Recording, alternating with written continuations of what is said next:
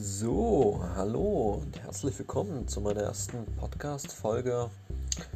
Heute mit dem Thema Immobilieninvestoren. Wie weit sollten die sich mit Unternehmen auskennen und äh, wie ist das Ganze verknüpft und, und ähm, warum ist es ein Muss, sich als Immobilieninvestor mit Aktien zu beschäftigen? mit äh, Firmenstrukturen und ähm, ja, dazu vereinfacht mal ganz kurz drei Beispiele äh, von den verschiedenen Geldströmen. Ähm, wir beleuchten dann den Unterschied zwischen Aktieninvestor und Immobilieninvestor. Äh, als was ist die Immobilie zu verstehen in diesem Bereich? Und äh, ja, ich freue mich, dass du eingeschaltet hast und viel Spaß mit der Folge. So, okay, also wir brauchen erstmal ein Beispiel. Sagen wir mal, Hans-Peter kauft ein Mehrfamilienhaus mit 10 oder sagen wir mal mit erstmal drei Wohnungen, ähm, drei verschiedene Mieter mit in drei verschiedenen Situationen. Und äh, dann beleuchten wir die Geldströme und, und äh, ja, gehen die bis zum bis zum Ende. Naja, also fast. Also es ist ja ein Kreislauf, man kann nachher nicht bis zum Ende gehen, aber äh, so weit wie wir müssen, um bestimmte Dinge zu verstehen. Und äh, genau, starten wir doch einfach mal. Gut, also äh, Hans-Peter hat eine Wohnung gekauft, äh, beziehungsweise Mehrfamilienhaus, drei Wohnungen. In Wohnung 1 wohnt Person A. Person A ist äh, Unternehmer, selbstständig, äh, hat ein, eine Firma aufgebaut mit 400, 500 Mitarbeitern. Äh, Im Moment gute Auftragslage und äh, ja, stabiles Einkommen auf jeden Fall. Äh, Person B ist im, äh, in einem Landratsamt angestellt als Beamter, äh, verdient seine 4000 Euro netto, ist verbeamtet, kann nicht gekündigt werden. Ähm, und Person C ist, ja, bezieht Hartz IV ähm, und ja, warum nicht? Machen wir noch eine Person 4. Also sagen wir mal, es sind vier Wohnungen. Äh, Person D äh, ist Angestellter in einem kleinen oder eigentlich wurscht, ja doch in einem kleinen Unternehmen, in einem kleinen Betrieb, die äh, ziemlich auf dem absteigenden Ast sind. Und genau, gehen wir einfach mal die Zahlungsströme durch. So, ähm, fangen wir mal mit dem normalen Angestellten an. Ähm, er bekommt seine 2200 Euro netto. Äh, wo sind die Risiken? Wo sind die Sicherheiten? Ähm, wie ist die Denkweise von dieser Person? Ja, ähm, gut. Was muss man da wissen oder was ist wichtig eigentlich, um ähm, bei, bei der Auswahl des Mieters aufzupassen? Ähm, also das Ganze ähm, über, über Ehrlichkeit und, und die persönlichen Eindrücke, die lasse ich mal weg. Es geht jetzt einfach nur um die Sicherheit der Einkommen im Vergleich und wo das Geld herkommt. Gut, also äh, sagen wir mal, der Angestellte stellt Fahrräder her und das bedeutet als Vermieter, du bekommst die Miete von dieser Person, von diesem Angestellten ähm, und dieser Angestellte bekommt sein Gehalt von seiner Firma. Seine Firma generiert Cashflow aus dem Verkauf der Fahrräder, der Produkte, die der Angestellte mit herstellt. Das bedeutet, du als Vermieter bist darauf angewiesen, wie viele Fahrräder das Unternehmen verkauft. Und das ist dann interessant, weil je besser du das Unternehmen kennst, bei dem der Vermieter ähm, arbeitet und je besser du das einschätzen kannst, desto mehr kannst du auch äh, die, die Sicherheit deiner Miete bestimmen und einkategorisieren. Gut, äh, gehen wir mal zum, zu Person B. Person B ist äh, Beamter, äh, verdient eben ein bisschen mehr, ist verbeamtet. Ähm, wo bekommt Person B sein Geld her? Ja, vom Staat. Logisch. Von den Steuergeldern. Ähm, der Staat ist auch eigentlich nur eine große Firma ähm, mit einem Abo-Modell, was lebenslänglich äh, funktioniert. Also man muss in irgendeinem Abo-Modell drin sein, man zahlt monatlich seine Steuern ähm, und so weiter, Rundfunkgebühr, keine Ahnung was. Äh, das ist ein gigantisches Abo-Modell, mehr ist der Staat nicht. Äh, der be bezieht äh, auch sein Einkommen von den, ähm, ja, von den Kunden, in dem Fall jetzt von allen äh, Bundesbürgern, äh, die das Abo-Modell seit ihrer Geburt äh, mitfinanzieren.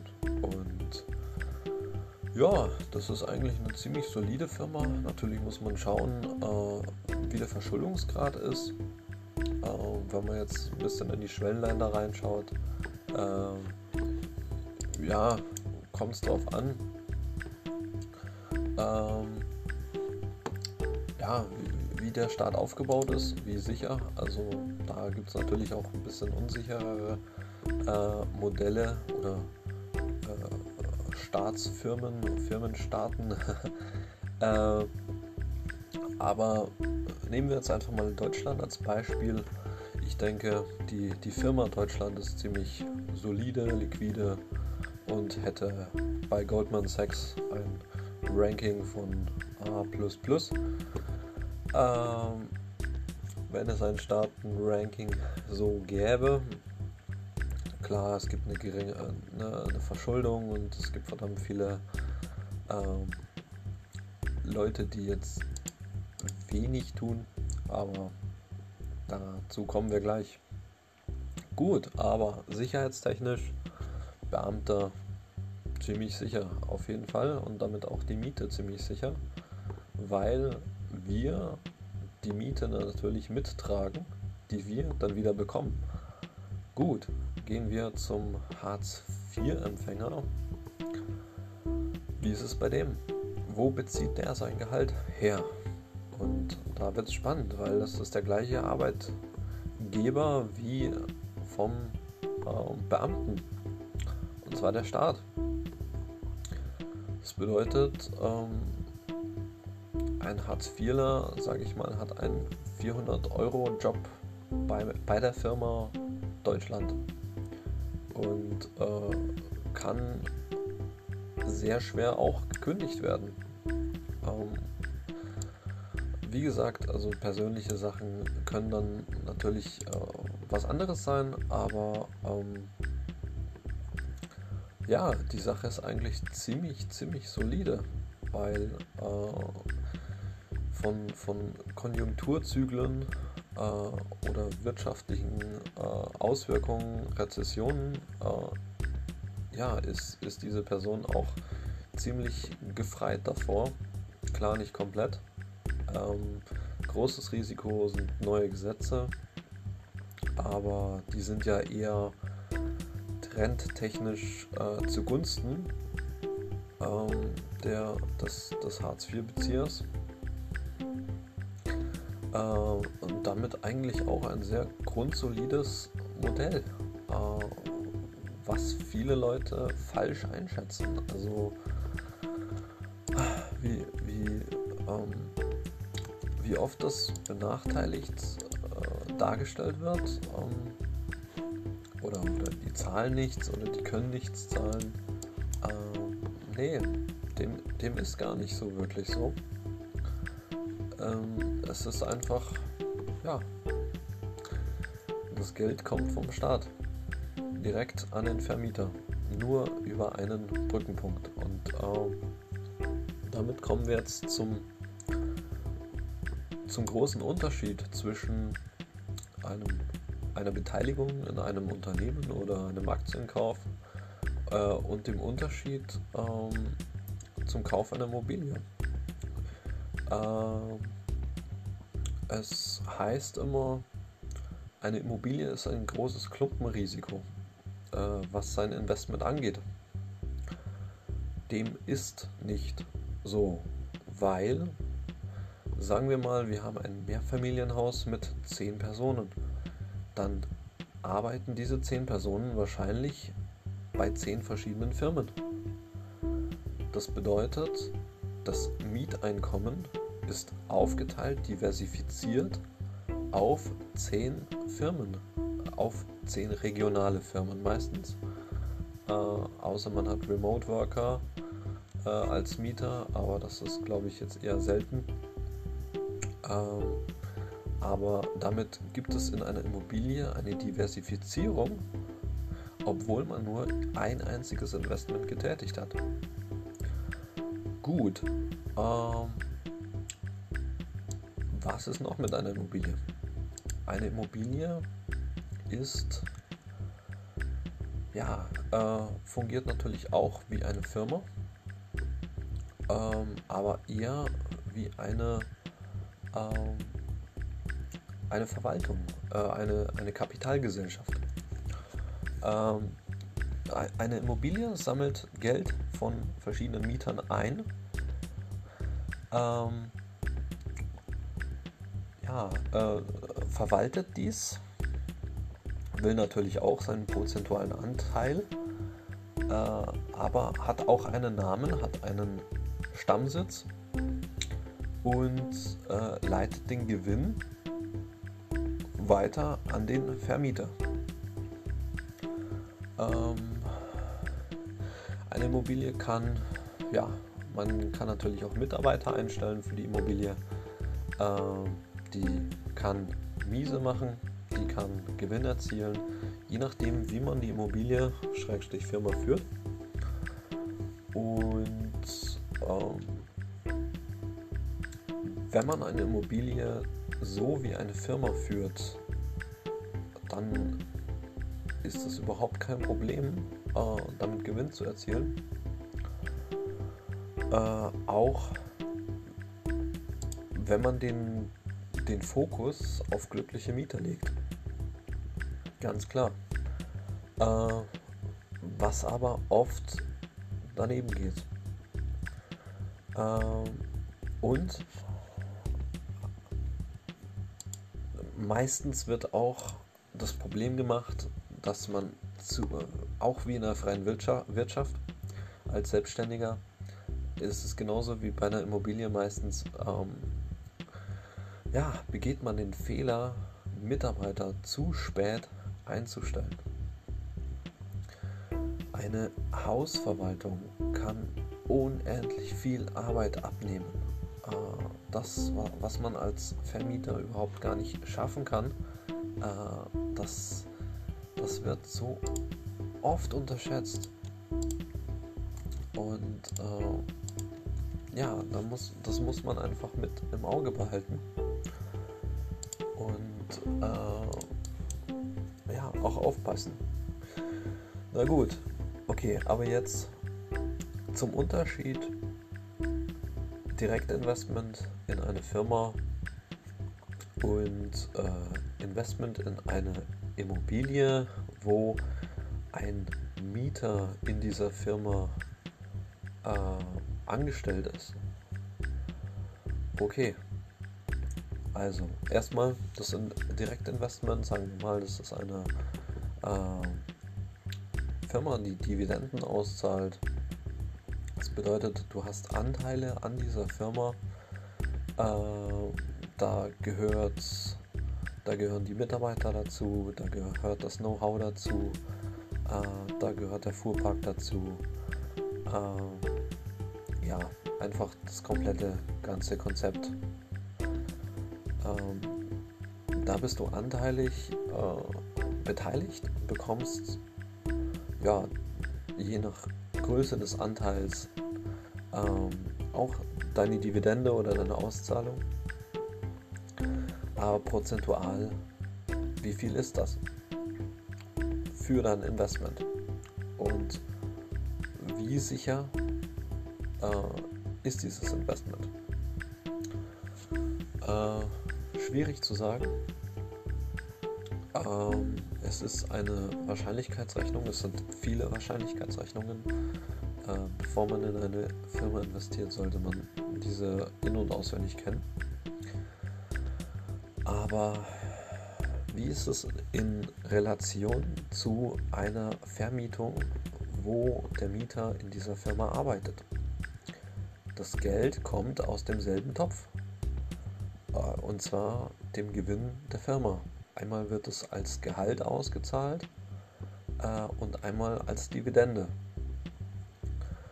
Gut, als Gehalt, was sind die Vor- und Nachteile? Ähm, das Gehalt muss versteuert werden, ganz klar. Wer trägt die Steuerlast? Die Steuerlast trägt der äh, Arbeitnehmer. Bei einem Direktinvestment in eine Firma. Dividende muss über 800 Euro im Jahr auch versteuert werden. Wer trägt äh, das steuerliche, äh, ja, wer, wer, muss die Steuer bezahlen? Der Investor. Gut. So. Natürlich müssen Mieteinkünfte auch versteuert werden. Logisch wo auch der Investor äh, die, die Steuerlast trägt. Ähm, das bedeutet, übers Einkommen zahlen zwei Leute Steuern, über das Direktinvestment nur eine Person. Wie sicher sind die Investments? Gut, der Mitarbeiter kann gekündigt werden, aber wie schnell und wie sicher? das ist unglaublich unterschiedlich und kompliziert, aber es ist eventuell ein Blick wert als Vermieter zu schauen, welche Stellung hat der Mitarbeiter in der Firma und wie lange. Ähm, das Problem ist, man darf sich nie auf wie lange verlassen, vor allem nicht in der heutigen Zeit. Äh, aber ja, ähm, man, man kann sich auf jeden Fall auf die Stellung äh, verlassen. Hat der Mitarbeiter eine, Mono, eine Monopolstellung in der Firma, dann ist er natürlich viel, viel schwieriger zu kündigen. Die Miete ist viel, viel sicherer. Und die Miete ist sicherer, da Menschen mit Monopolstellung oft sehr schnell wieder einen neuen Job finden. Ähm, Bedeutet, je spezialisierter der Vermieter ist, desto wahrscheinlicher oder sicherer ist die Miete. Ähm, und Hintergrund des Ganzen ist, dass jeder versteht, dass das Geld aus demselben Topf kommt, und zwar der Firma und dem Gewinn der Firma. Und das wiederum vom Kunden abhängt. Beides. Das bedeutet, wenn man in eine Immobilie investiert, ist man wirtschaftlich abhängig von Verkauf oder von den Produkten der Firma des Mieters. Das ist wichtig zu verstehen. Und deswegen sollte jeder Immobilieninvestor auch wissen, was seine Mieter tun. Und das am besten so detailmäßig wie möglich und auch die Firma beleuchten. Oder auch die Kunden. Äh, wie liquide sind die Kunden? Wie liquide waren die, diese Kunden in den letzten 100 Jahren? ähm, sind diese Kunden eher panisch oder eher euphorisch? Äh, woher kommen die Geldströme, die diese Kunden haben? Was ist der Durchschnittskunde der Firma? Das sind alles Fragen, die einem ziemlich helfen können bei der Mieterauswahl, wenn man wirklich richtig ins Detail gehen will. Ähm, klar gibt es natürlich ganz viele Ausnahmen. Jemand hat geerbt oder was weiß ich oder ist vermögend. Äh, der ist natürlich ein sicherer Mieter. Da kommt es dann viel aufs Persönliche an. Wie ist die Person gestrickt? Wie kompliziert ist diese Person? Wie sozial engagiert? Äh, aber das ist eine andere Sache. Ja gut, dann war es das erstmal zu meinem ersten Podcast. Ich hoffe, es hat dir gefallen und ich konnte dir ein bisschen ein paar Denkanstöße geben. Und wir hören uns in der nächsten Folge. Bis dann.